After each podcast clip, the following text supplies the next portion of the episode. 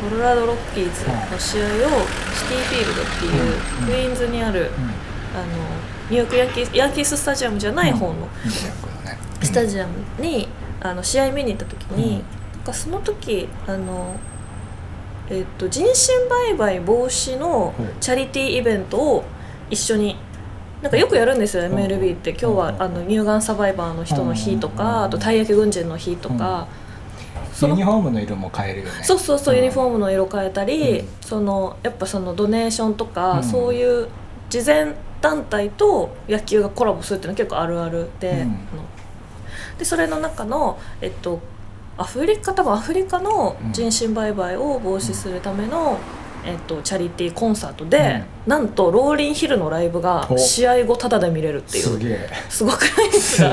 おえ？ってなって、うん。たまたまだったんですよ、うん。たまたまもうその日しかスケジュールうん。空いてないから、向こうでお友達になった子3人うん。とキャッキャキャッキャあの野球見に行ってみんなにわかなんだけど、うんうん。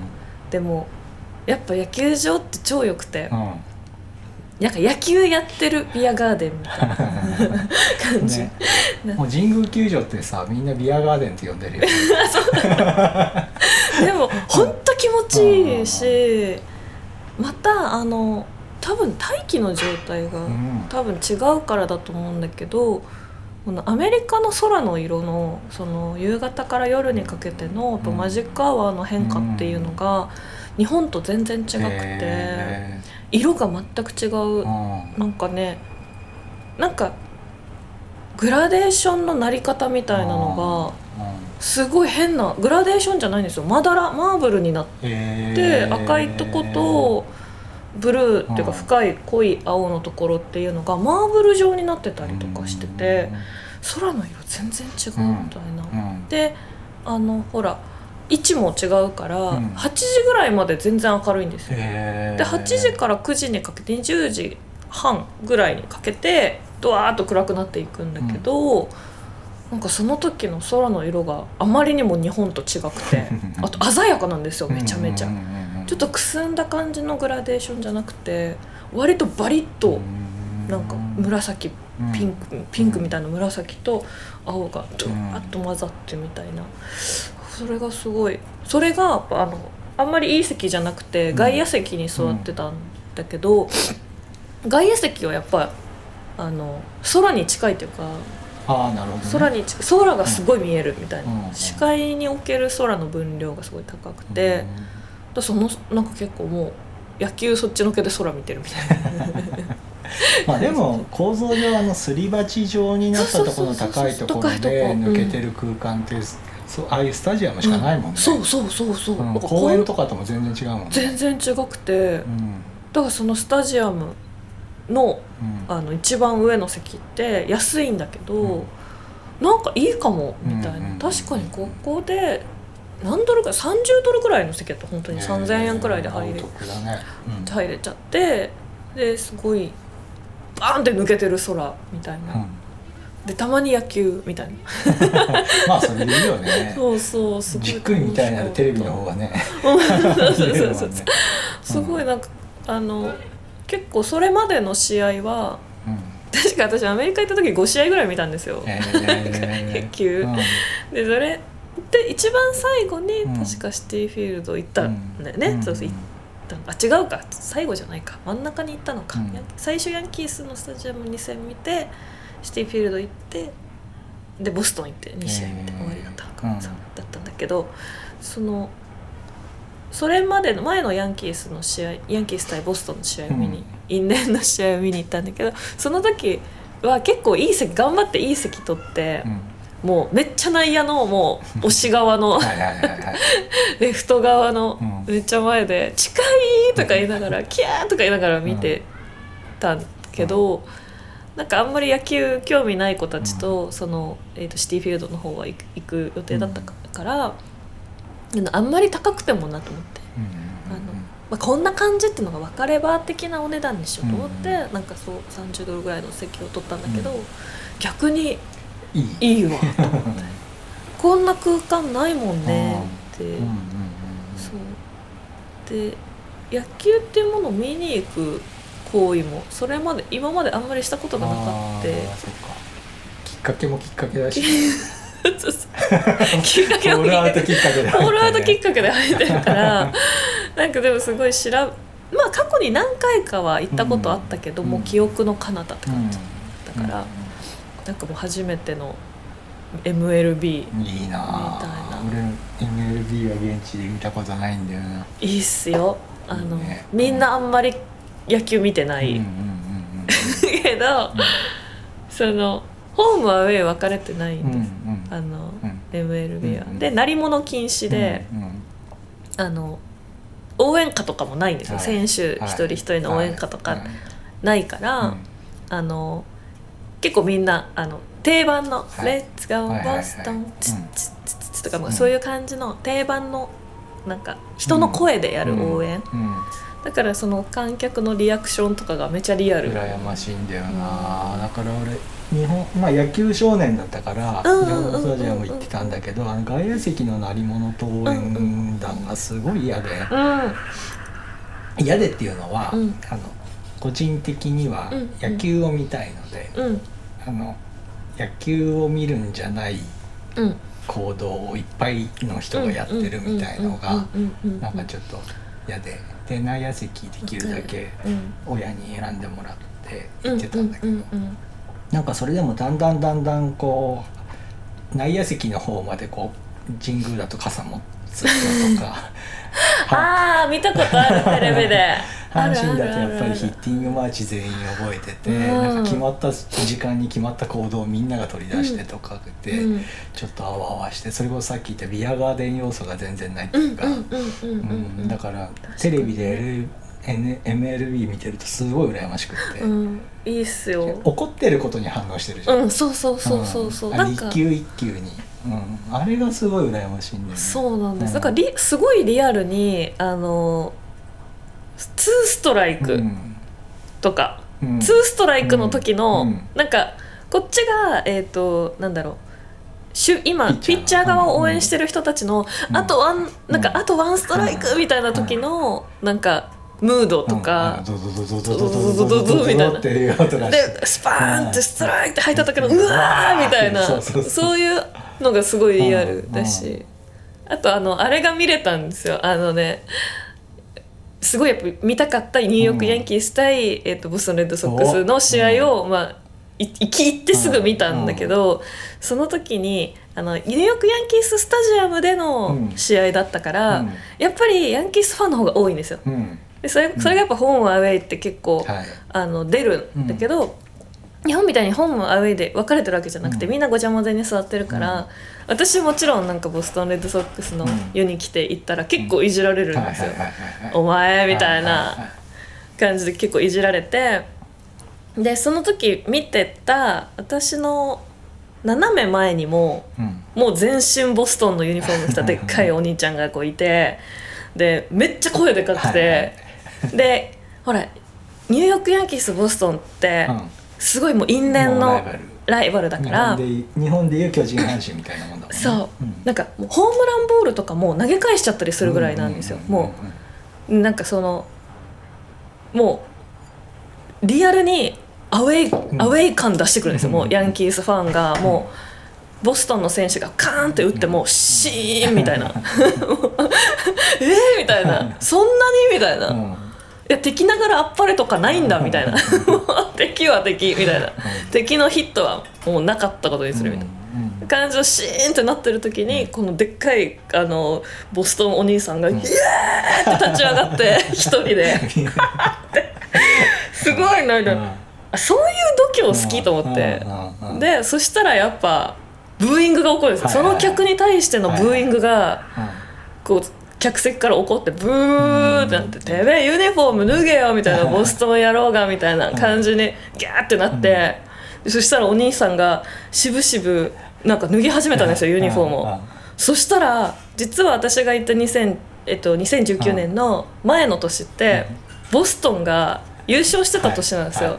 でしぶしぶってそのお兄さんがユニフォーム脱いでバッて脱いだら もう2018年ボストン優勝ヒストリーメイドって書かれてる。バーンってなんか T シャツがドーンと出てきてでうわーって盛り上がって。それはえっ、と受け受けるっていうこと受ける。仕込みで。うんやるなっていやお前やんなみたいな感じで。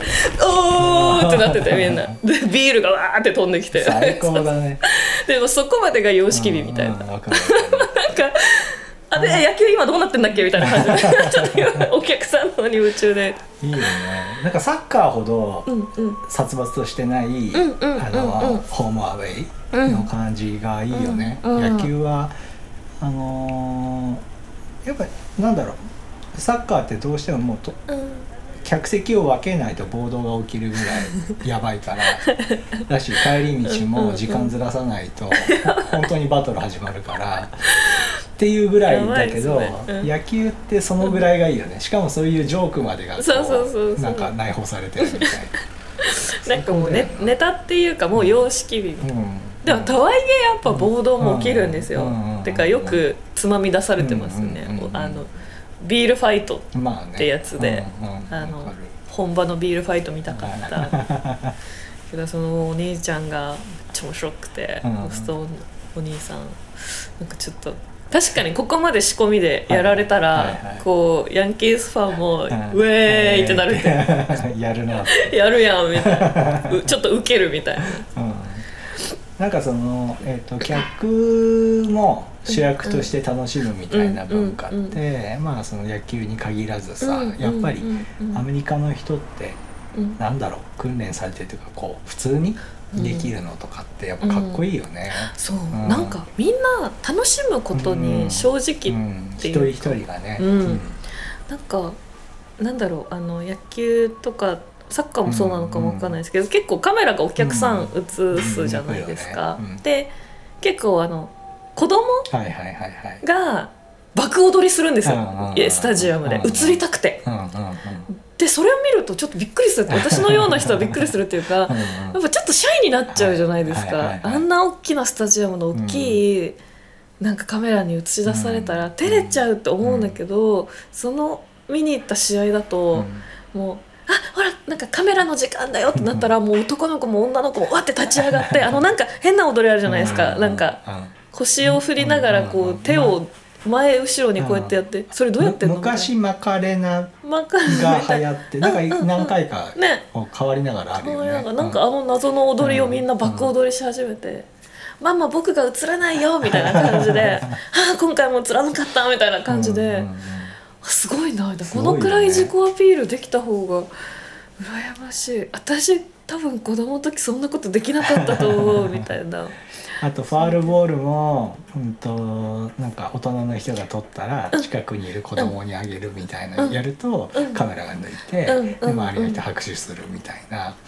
なんかああいうこそうう決まっなんかこう様式美なんだけど、うん。誰もそれルールとしては決めてない、うん。ただそれをやれた人っていうのが称えられるみたいな、うんうんうんうん。あの感じいいよね。いいっすよアドリブで全部そういうのが起きる感じ、そうなんか MLB やっぱりすごい子供に優しいっていうか、うんうん子供にを喜ばせるってなんぼみたいなところの文化があるから、うんうん。やっぱあの野球選手とかもなんかフライボールとかポンって取って、うん。もうそこでイニング終わる時は、うん。なんか子供が結構前の方にいて「ちょうだい!」っていうのをうんポイってあげたりするんですよ。うううん。なんかそういう文化いいなだって。いいよね。うん、これだって子供の時こんなことしてもらえたらさ、うん。多分一生野球好きでしょってうん。思うね。う。ん。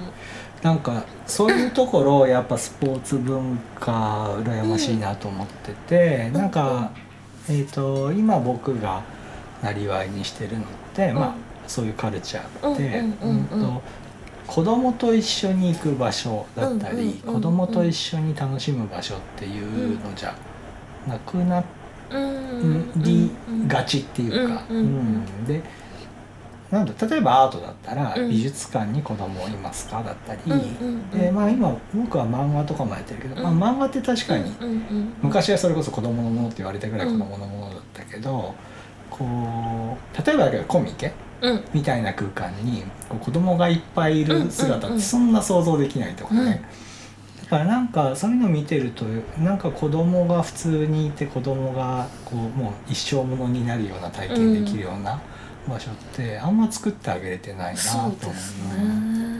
作りたいね。うん、だからクラブとかさ、うん。フェスフェスはまあだんだんね、うんそういう空間になってるけど、フェスとかクラブみたいなものとかもね、うんなんかこれからまたお客さんをこう、うん。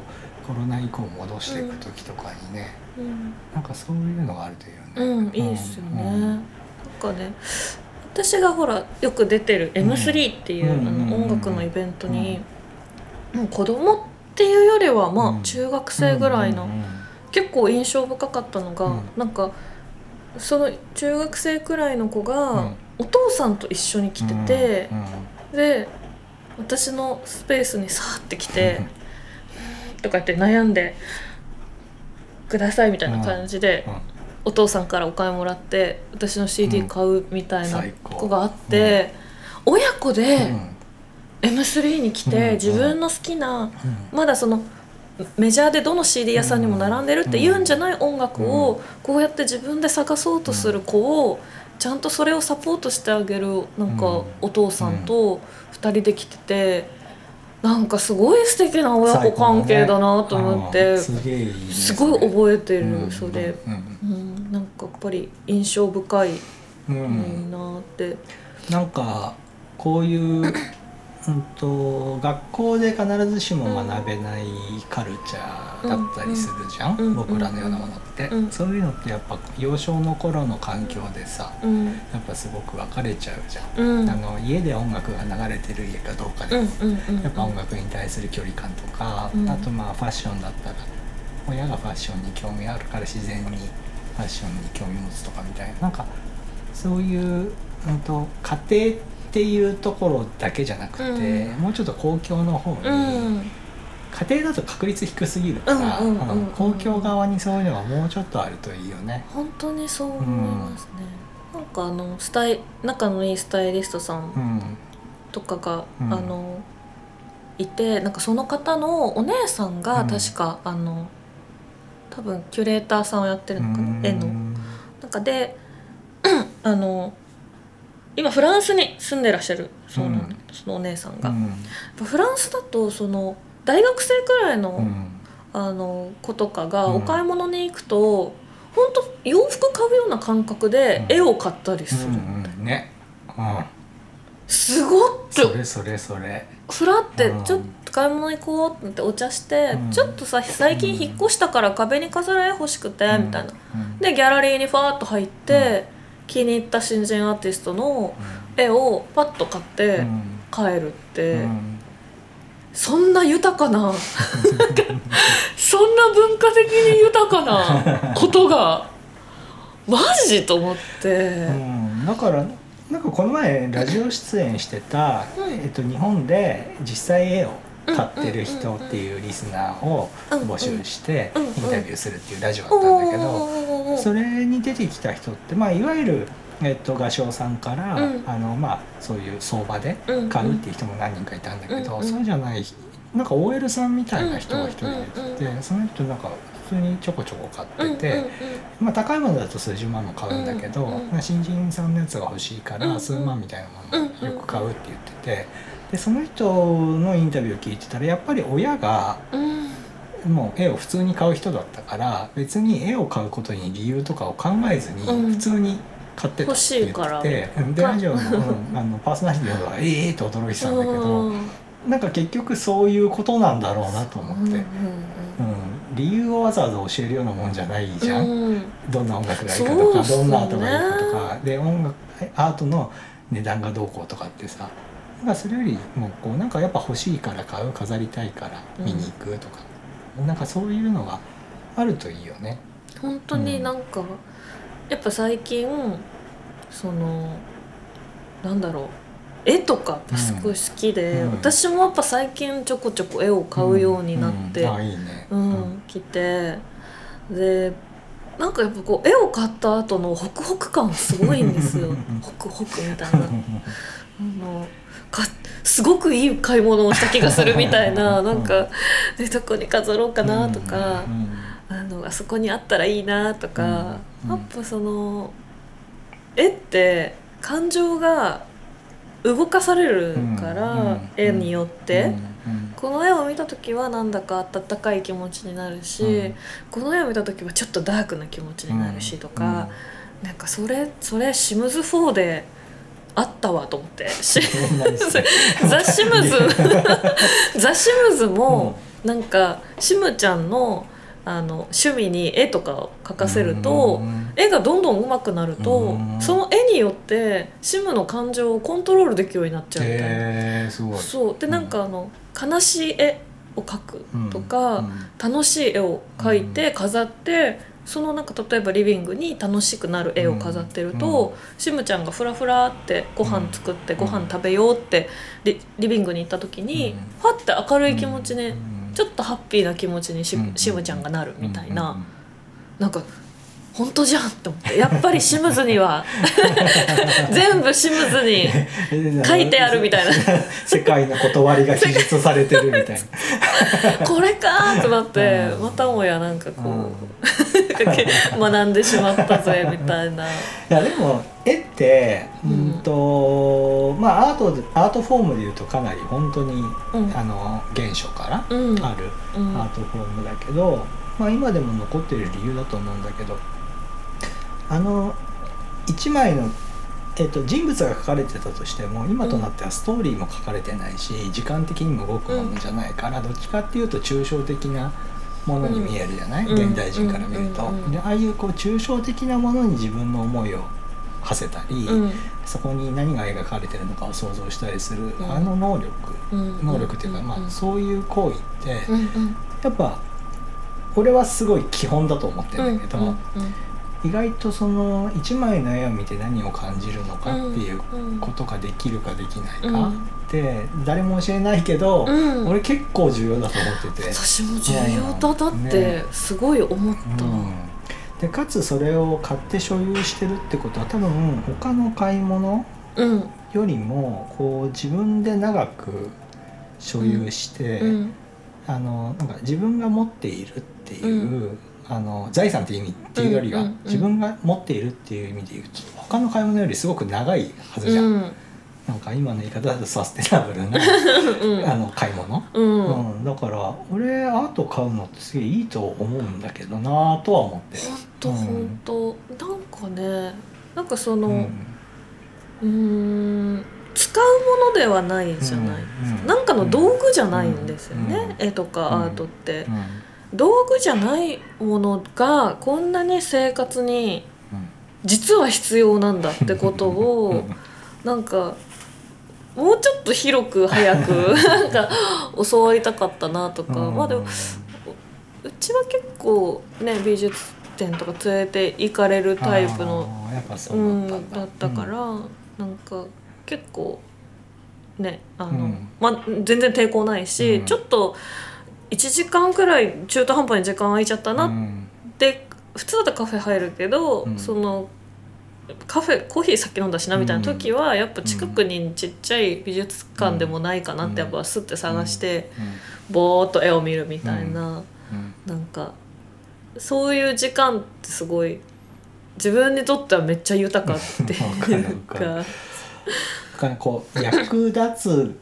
ことだったり、うん。こう社会で勝ち上がれることうん。だったりっていうものとは結びついてないじゃん、うん。だからそういうものをまあアートだよね、うん。をどれだけ普通にこう接してるのかってなんか大事だよね。大事。ただやっぱ役立つことじゃないからそれこそさうん。人にどう進めたらいいのかわかんないから、うん。やっぱ自分で感動できた人が例えば親として子供に伝えたり、うん自分の環境にたまたまいる人、例えばオフィスにアートがあるだけでも、そこに普通にいる人ってさ、うん。普通にオフィスにアートがあるところでうん。数十年過ごした人になるし、うんやっぱそうやってこうそれこそ非言語で伝えていくことなのかなと思う本当にそうです、うん。なんて説明していいかやっぱ今のところわからないっていうか。うんだからそれこそこう言語を介さずに普通に行こうよっつって行った場所にそれがあってわーって自分が感動してたりする様を共有するとうん。かそれだけでいいような気がするんだけどね。本当に。やっぱほらメトロポリタン美術館とかも一人で行ったんだけど、うん。やっぱひ結構一人で行くのおすすめっていうか、やっぱどうしても人と行くと人のペースみたいなのを気にしちゃうけど、なんか自分一人で美術館に行くと、なんかねやっぱ濃密なんですよね、うん。でこんなにも自分の時間を自由に使っていい瞬間ってあんまりないんじゃないかなぐらいこう、どういうペースで1枚ずつ絵を見ていくかも自分で決めれるし、でなんかやっぱそのね美術館とかうん。やっぱいっぱい絵があるわけで、でなんかその絵の並びで何かを感じてもいいし、すっごいお気に入りの1枚の前でなんかねずーっとその絵を近くで見たりうん。遠くで見たりしてもいいし、うんうんなんかすごい選択肢めっちゃ多くない、ってなって、なんか豊かなんですよね、うんあの時間だから。それがすごいめちゃめちゃ贅沢に感じる。そうだうね、からそう効率とか合理性とかっていう,、うん。こう人間がこう築き上げてきたものとまた違う人間が築き上げた、うん。まあ、それこそアートってね、うん。あの語源で言うと人のすることっていう意味だから、うん。うん。うん。だからそういうのが普通にやっぱどんだけ人類が発展しても美術館があって、うん。アートがなくなってない理由ってやっぱそこだと思うん。うから、うん。やっぱね時間の捉え方が日常とかなり違うくなる、うん。うん。で時間ってなんだっけみたいな感じになる、うんそのどうやって時間を使うか？何に時間を使うか、うん使わないのか？てか今何分経ったんだっけとかも分かんないとかさ。なんか不思議な感覚。さっきのあのニューヨークの空の話とちょっとくっつけるんだけどさ、うん。自然で、うん。まあ、海をぼーっと眺めるとか、うんうん。森の中で一人でいるとかっていう時に感じることも、うん。今プニデンが美術館で言ったこととうんうんうんうん。結構イコールなんうんだけど、うん確かに。それをこうアートっていうこう人為的に作った人と、まあ歴史だよねっていうものが詰まってるその空間って、うん。まあなんかあたかも自然と同じぐらいのこう自分のこう時間をと溶けさせるみたいなうんうんうん効果をもたらしてるってやっぱすごいことだと思ってて、うんうんそれはあの、うん電車が時間通りに来るとかっていううん日本人間の凄さとまた違うっていううんか。本当そうっすよね、うん。やっぱ優れた後は自然の模倣であるじゃないけど、うなんかなんかすごく広大な宇宙の中うん。にいるんだなっていう、うん。なんかうん。素朴に なんかそれを感じるしなんか本当になんだろうな。もうなん。か言語化できないわあの感じは。Hello.